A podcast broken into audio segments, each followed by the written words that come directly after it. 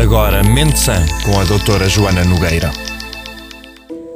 Ao fim de largos meses de Covid-19, voltamos a entrar num novo confinamento.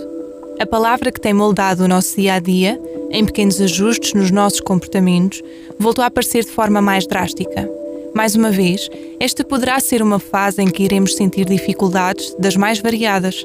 Por vezes, pode-nos custar aceitar a ideia de ficarmos fechados novamente e, com isso, surgirem sentimentos de tristeza, de angústia, de desmotivação. Podemos sentir dificuldades na gestão de alguns conflitos ou problemas diários, assim como solidão face a este novo distanciamento necessário.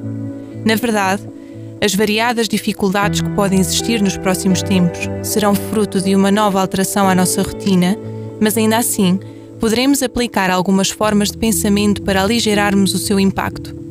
É importante que façamos um esforço para perceber que esta é uma situação atípica e que requer alteração dos nossos hábitos. Aceitando que também isto pode provocar algum sofrimento e que todos estamos a passar pelo mesmo, ajuda a encarar a situação de uma perspectiva mais positiva e partilhada.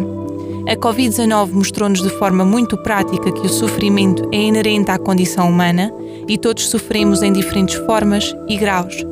Observar atentamente o que isto me está a provocar, se me sinto tranquila com o novo confinamento, se isto me provoca alguma ansiedade, o que eu gostaria de fazer para me sentir melhor, escutar atentamente os meus sinais do corpo, sem que nenhum deles tome conta de mim, também é uma das estratégias que poderá ajudar a melhorar o nosso conforto dia a dia. Tentar ter um pensamento alargado ao ano anterior ajuda-nos a perceber que fomos capazes de nos adaptar a novas contingências e, por este motivo, seremos capazes de enfrentar esta nova fase. Sabemos que o ano anterior nos pôs à prova, mas um novo ano que agora iniciou torna-se importante manter a confiança e a segurança.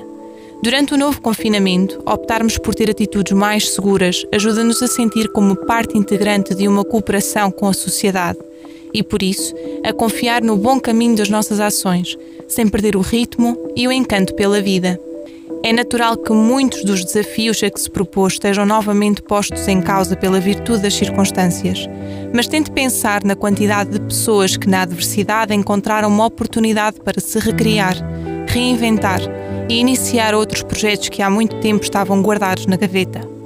Para que durante o confinamento não lhe faltem razões para dar uso ao seu cérebro, gostaria de lhe deixar um desafio. Imagine-se daqui a 10 anos na sua festa de aniversário. Estão presentes pessoas de que mais gosta e que gostava que o tivessem acompanhado ao longo de todo esse tempo. Chega o momento de alguém fazer um pequeno discurso sobre si. Quem gostaria que fizesse esse discurso? O que gostaria que dissessem sobre si e o que o deixaria orgulhoso?